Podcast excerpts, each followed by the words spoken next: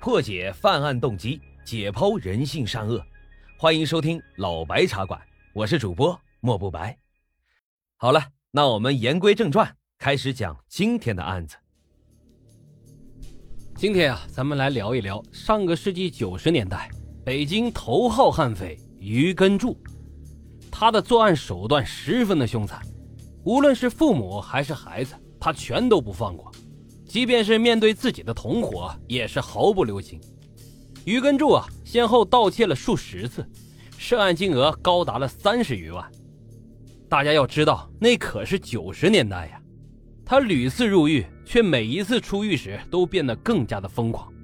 后来啊，更是为了钱财，又做起了持枪抢劫的勾当，残忍的杀害了八人，重伤四人。也因此啊。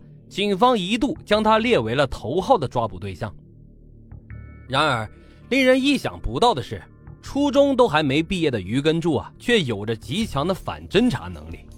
为了躲避侦查，狡猾的于根柱从来都不坐公共汽车，打出租车呢也会倒好几次的车，甚至会时不时的变换口音，假装自己是外地人。也因此啊，数次逃脱了警方的抓捕。那么究竟是什么原因让于根柱变成了冷血的恶魔呢？他都做了哪些伤天害理的大案？又是最终被如何抓捕归案的？接下来啊，咱们就来详细的聊一聊这个北京头号悍匪于根柱。话说这个于根柱啊，一九五八年出生于北京市崇文区。小时候啊，他的家庭并不富裕。于根柱的父亲啊是个煤矿工人。高强度的工作让父亲整日的疲惫不堪，丝毫没有休息和教育孩子的时间。不仅如此，于根柱的父亲脾气还非常的暴躁，动不动就发火摔东西，甚至会对于根柱进行殴打。于根柱的母亲啊患有严重的精神疾病，很少有头脑清醒的时候，所以啊大部分的时间都是疯疯癫癫的胡言乱语的状态。家境的贫困，父亲的暴躁。母亲又是精神病，这让于根柱的童年过得是异常的艰难。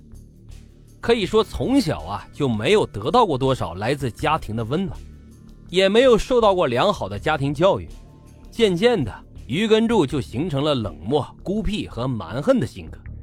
不过，此时的于根柱啊，虽然已经有了严重的心理问题，但是他终究并没有做什么坏事。但是老天爷呀，似乎偏要欺负这个于根柱。在他上了初中以后，他的父亲突然就染上了疾病，从发病到去世仅仅用了几天的时间。就这样，家里唯一一个经济支柱就轰然倒塌。为了生活，于根柱最终选择辍学回家，独自扛起了养家糊口的大梁。可是，刚刚进入社会的于根柱并没有任何的优势，年纪小，没有经验，也没有一技之长。所以在找工作的时候，他是接连碰壁，并没有找到合适的工作。而家庭的重担呢，加上对金钱的极度渴望，最终让于根柱选择了混社会，偷盗、寻衅滋事、聚众斗殴。总之啊，小混混干的事儿啊，他一件都没有落下。而且于根柱在混社会时有一个特点，就是非常的讲义气。为了兄弟啊，自己可以是上刀山下火海，两肋插刀在所不辞。因此啊，于根柱经常为兄弟出头，打架斗殴啊，那是家常便饭。一来二去，这于根柱在当地啊就混出了一些名气，成为了一名名副其实的地痞流氓。不过，于根柱这样的小偷小摸、打架斗殴的日子并没有持续多久。一九七九年。二十岁的于根柱在盗窃时被警方给抓获，被判处劳教两年。而在劳教期间呢，患上了严重的肝病，极有可能会传染给其他的人员。因此啊，劳教所决定给于根柱办理了保外就医。本以为劳教了一年的于根柱啊会珍惜这次机会，好好的反省，重新做人。可是令人没有想到的是，在保外就医期间，于根柱丝毫没有收敛。并且啊，还越来越猖狂。他和同伙啊，不再只是偷盗，还干起了持枪拦路抢劫的勾当。之后呢，于根柱再次被捕，在保外就医期间再次犯案。于根柱这一次被重判了九年。九年后的一九九零年七月，三十岁的于根柱被释放回家。刚刚出狱的于根柱啊，还是非常老实的，毕竟他也不愿意再次回到监狱去受罪。而此时，他的母亲病情呢也有所好转，将自己微薄的积蓄给拿了出来，交给了于根柱。同时，他的几个妹妹也借了钱给他。